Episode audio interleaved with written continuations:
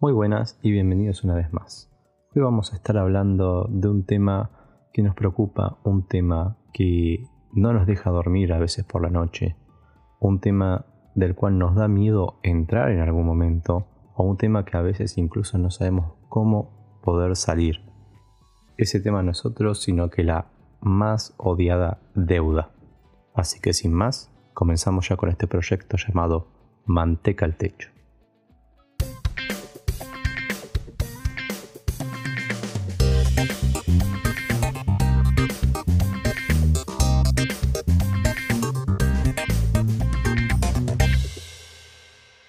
Muy bien, deuda. ¿Cómo nos protegemos de ella o cómo salimos de ella? Son seguramente las primeras preguntas que se nos vienen a la cabeza cuando estamos hablando de este tema. Hay muchas cosas que se pueden hablar en relación a las deudas, hay muchos temas que se pueden tocar. Sin embargo, voy a intentar comentarles cuáles pueden llegar a ser los temas más interesantes en relación a la deuda, los temas que a la gran mayoría les va a ser útiles como para salir de ella o como para no entrar en ella. Bien, hay un abanico muy grande para diferenciar clases de deuda, incluso puede diferenciar a las personas que toman esta deuda. La gran mayoría ya debe conocer que existe lo que se le dice la deuda buena y la deuda mala. La deuda buena es aquella que uno toma conciencia para llegar a un objetivo. Es una deuda que nos ayuda a llegar antes a ese camino o nos da cierta comodidad, cierta flexibilidad para continuar con nuestra vida de alguna forma y a la par obtener ese resultado que esperamos.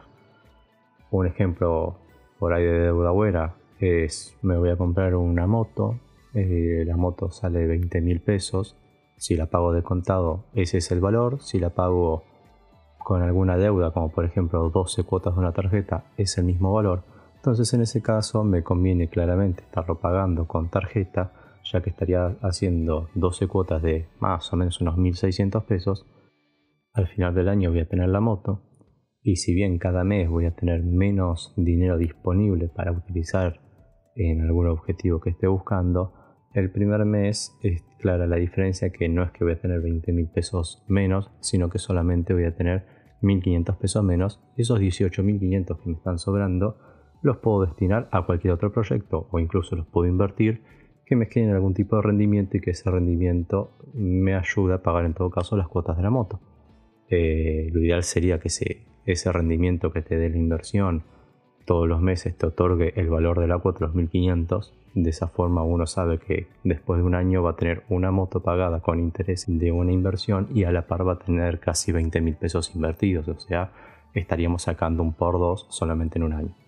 Ese es un ejemplo de una deuda buena, eh, ya más adelante se va a profundizar más este tema de las inversiones, pero también lo que seguramente todos están preguntando es, en este capítulo vamos a hablar de lo que es deuda mala, o se podría decir que es mala, pero no, tampoco siempre es así. Algo muy importante a tener en cuenta y que no es recomendable para nada es el sacar deuda para pagar deuda. Eso realmente tendría que ser una regla de oro prohibida para todos. Eh, no está bien sacar deuda para pagar una deuda. En algunos casos puede llegar a ser lo más conveniente, ya les voy a dar algún ejemplo de cuáles, pero la gran mayoría de las veces uno por ahí tiene un préstamo, eh, necesita dinero para X cosas, saca otro préstamo, de pronto se encuentra con que necesita eh, pagar un gasto imprevisto y vuelve a sacar otro préstamo y en poco tiempo se da cuenta que está pagando tres cuotas de un préstamo y la plata que le está sobrando no le alcanza para vivir, entonces empieza a sacar préstamo sobre préstamo sobre préstamo para poder vivir simplemente y ya después los objetivos que uno buscaba pasan a segundo plano. Eso es lo peor que uno podría hacer, eso es de sacar deudas para pagar deudas, es donde uno termina después ganando en negativo un sueldo y realmente no, es recomendable ni, es deseable para nadie. Otro ejemplo que se me puede venir a la cabeza y que muchos hacen es pagar el mínimo de la tarjeta de crédito. Eh, es más, incluso los bancos se aprovechan muchas veces de esto. Cuando uno le dice al banco que le descuente el pago de la tarjeta, el banco aprovecha y en la distracción del cliente, si es que el cliente no controla lo que son los débitos de su cuenta, es adjudicarle el pago de monto mínimo. De esa forma estás generando un interés y al banco le conviene más obviamente ser un cliente deudor que ser un cliente pagador. Y esto por ejemplo se los cuento por propia experiencia. Yo cuando saqué las tarjetas de crédito que tengo con, el banco en cuenta sueldo, eh, les dije, bueno, sí, debíteme de mi cuenta el pago total del resumen de la tarjeta y es algo que nunca cumplieron. El primer mes me debitaron el mínimo, por suerte lo controlo. Voy al siguiente día, le digo, me estás debitando el mínimo, debítame el total. Te dicen, bueno, vos pagás ahora la diferencia, bla, bla, bla, bla, bla. Ok, listo, sí lo hago. Al segundo mes el error seguía y al tercer mes de vuelta lo mismo. Que terminé haciendo, le dije al banco no me descuentes más nada. Directamente me encargo yo de pagar la tarjeta cuando yo quiero del monto que yo quiero. No lo vas a elegir vos ni vas a manejar mis finanzas vos. Hasta el día de hoy vengo haciéndolo así, sin ningún problema. Un día antes del vencimiento de la tarjeta, pago el total de, de lo que tengo que, de lo que estoy adeudando y ningún problema. Pero bueno, esos son algunos ejemplos y no es en sí eh, la idea tampoco de este capítulo. Ya en otros hemos hablado del tema deudas, hemos hablado de cómo achicar gastos para que nos sobre dinero, de, de cómo empezar a proyectar los consumos que vamos a tener para intentar lograr conseguir a fin de mes ese dinero extra para destinarlo a lo que nosotros querramos. Yo les vengo a contar que a qué pueden destinar ese dinero extra en el caso de tener muchas deudas. Y es a estar pagando más de lo que tienen que estar pagando de esa misma deuda. Hay dos métodos muy conocidos. Eh, uno es el método bola de nieve, el otro es el método avalancha. Son similares pero que tienen alguna diferencia según el tipo de deuda y según las cantidades de deudas que tengamos. Para explicárselos, eh, se los diferencio de dos formas o se los intento explicar de dos formas. El método bola de nieve lo que hace es pagar el mínimo de cada cuota que uno debe. Ojo con esto, no estoy hablando de los mínimos, por ejemplo, la tarjeta de crédito. Sí, lo que estoy hablando con lo que es pago mínimo me refiero al monto que tienen que estar pagando por mes. ¿sí? El pago total de su cuota mensual ustedes tienen que pagar el total de esa cuota mensual de cada una de las deudas, pero de la deuda de menor valor, o sea, la deuda más chica, el, dinero que menos, que menos deben, a ese le van a destinar un porcentaje mayor de la cuota. Supongamos que tenemos cuatro deudas, una por 10 mil pesos, otra por 20 mil, otra por 30 mil y otra por 40 mil. Van a estar pagando los montos eh, mínimos, o es decir, los montos que corresponden a cada mes en las cuotas, pero a la deuda de 20 mil pesos, en vez de estarle pagando, supongamos, una cuota que sea de mil pesos, le van a destinar 1.200 pesos a esa cuota. Esto, obviamente, el, el, porcentaje no es ese, ni ese es el monto extra que tienen que pagar, sino que dependerá de cada deuda y qué porcentajes ustedes están destinados a darles. Pero de esta forma lo que están haciendo es que esa deuda de 20 mil pesos, sacada por ejemplo en un año, al estar pagando un poco más todos los meses, van a hacer que eso se achique. Y en algún momento es muy probable que la cuota número 10, por dar un ejemplo, ya no la tengan que pagar más. Entonces, de alguna forma ustedes le comieron dos cuotas a esa deuda que aceptaron. Esto que logra que una vez que ustedes pagan esa deuda más chica, la que le sigue es la que pasa a ser ahora la más chica. Entonces de las cuatro deudas ya se sacaron una, pasan a tener tres deudas. ¿Y qué van a hacer? Con esa tercera deuda, ahora la más chica, van a hacer exactamente lo mismo que con la cuarta. Van a estar pagando la cuota de mil pesos, pero no van a pagar 1200 como hicieron antes. Van a pagar también el valor de la primera deuda. Entonces pueden pagar tranquilamente 2000 pesos o 2200 y van a hacer que el tiempo por ahí, si era un año y se redujo a 10 en la primera deuda, en esta de un año se puede reducir a 6 meses. Son ejemplos, no lo tengo calculado como para contarles al detalle, pero se puede llegar a reducir bastante el tiempo. Cuando menos lo esperen, se van a encontrar con que no tienen ninguna deuda más. Y el otro método que les comentaba es el método avalancha. Es muy similar al de bola de nieve, pero con una diferencia. A cada una de nuestras deudas le vamos a estar pagando el monto mínimo o el valor de la cuota mensual. Sin embargo, le vamos a destinar más dinero al valor de esa cuota, no a la que menos le debemos, sino a la que mayor cantidad de interés nos cobra. Supongamos en el ejemplo que decíamos que tenemos una deuda de 10.000, una deuda de 20.000, una deuda de 30.000 y una deuda de 40.000. Si antes pagamos la deuda de 10.000 primero y después la de 20.000, ahora lo que vamos a hacer es ver cuánto nos cobra de interés cada una de esas deudas. Por ejemplo, supongamos que la deuda de 10.000 nos da un interés de 100 pesos, la deuda de 20.000 nos da un interés de 500, la deuda de 30.000 nos da un interés de 200 y la deuda de 40.000 nos da un interés de 150, claramente el que más interés nos cobra es la deuda de 20.000. Entonces en este caso primero vamos a estar pagando esa deuda, que es la de mayor interés, para después pasar a la que le siga, que en este caso sería la de 30.000 por 200. ¿Qué es lo que hace este método? Que no nos cobren tanto los intereses, que no nos maten con los intereses y que no termine siendo el valor de la cuota de nuestra deuda a segundo plano y el valor del interés de esa cuota a primer plano. Entonces de alguna forma uno empieza a achicar la deuda mucho más rápido de lo que estaría haciendo si estaría pagando lo normal. Entre dos métodos hay una diferencia clave. Eh, por lo general el método bola de nieve es un método más psicológico si se quiere. Eh, es un método que nos da la sensación de que estamos terminando antes de pagar una deuda, que si bien es cierto, se va a terminar antes con una o con todas las deudas, la realidad es que tampoco es mucho el tiempo que se está reduciendo, ¿sí? es mínimo, pero es algo. Sin embargo, nos da esa sensación de que cumplimos una meta, cumplimos un objetivo.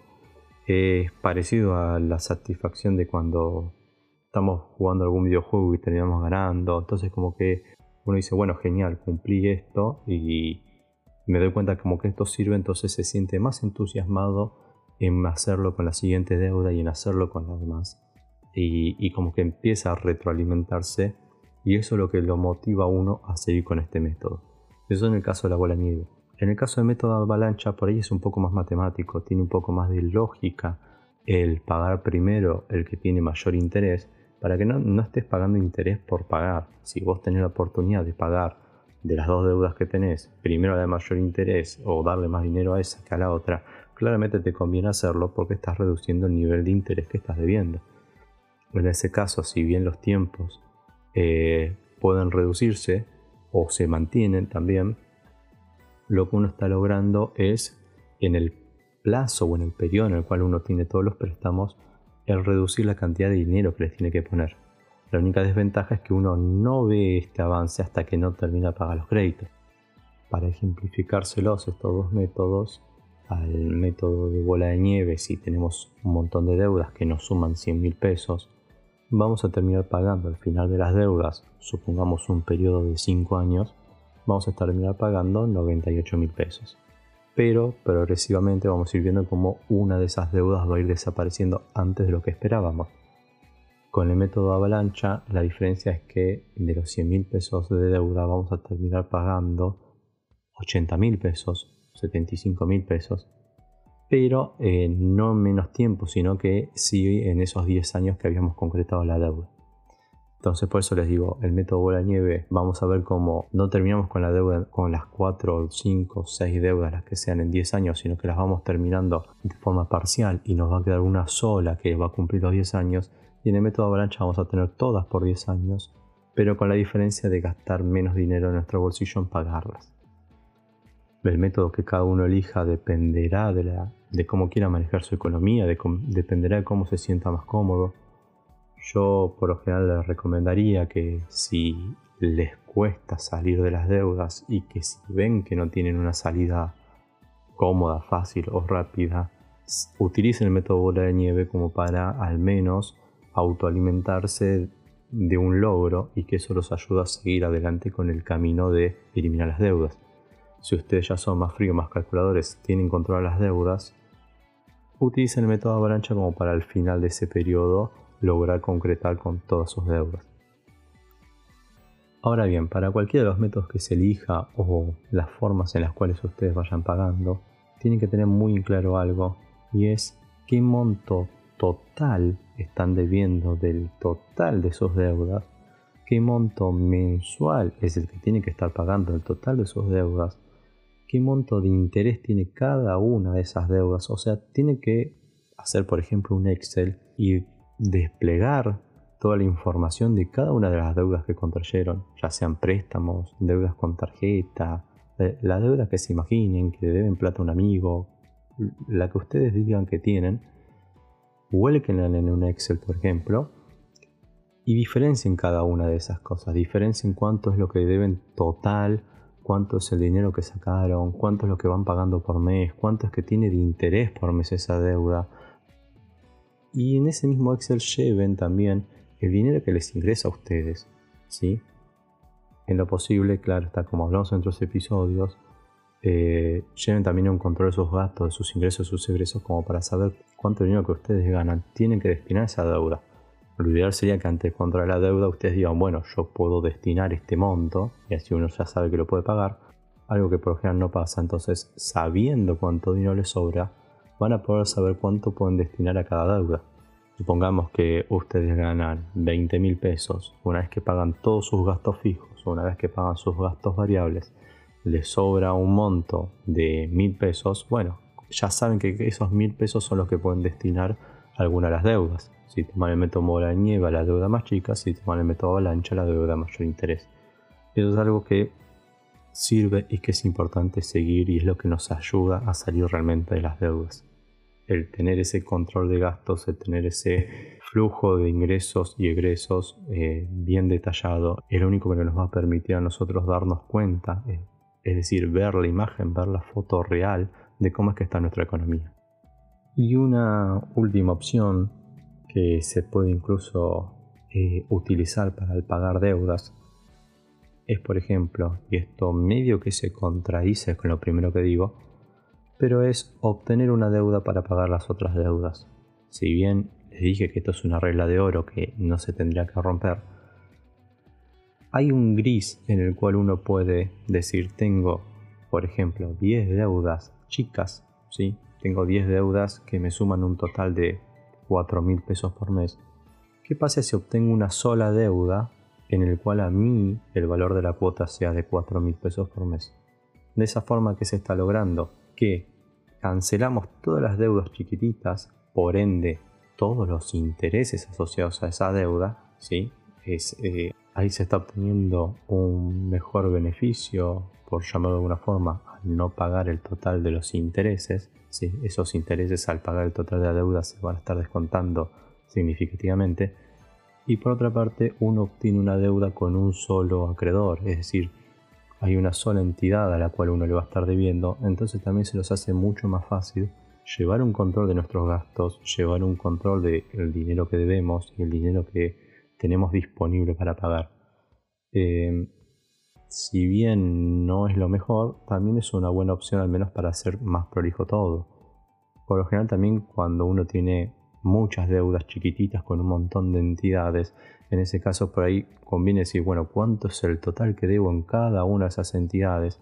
Me fijo si consigo el dinero como para pagar todo eso y después voy pagando solamente una y ya está, me, quito un montón de dolores de cabeza de no saber a quién le debo. En parte también tiene un, un sentimiento psicológico que a uno lo beneficia y por otro también es matemático en el cual no estás pagando tantos intereses. Claro está que esto se tiene que aplicar cuando la suma de los intereses de todas las deudas que tenemos es mayor a los intereses que nos va a estar cobrando el nuevo préstamo.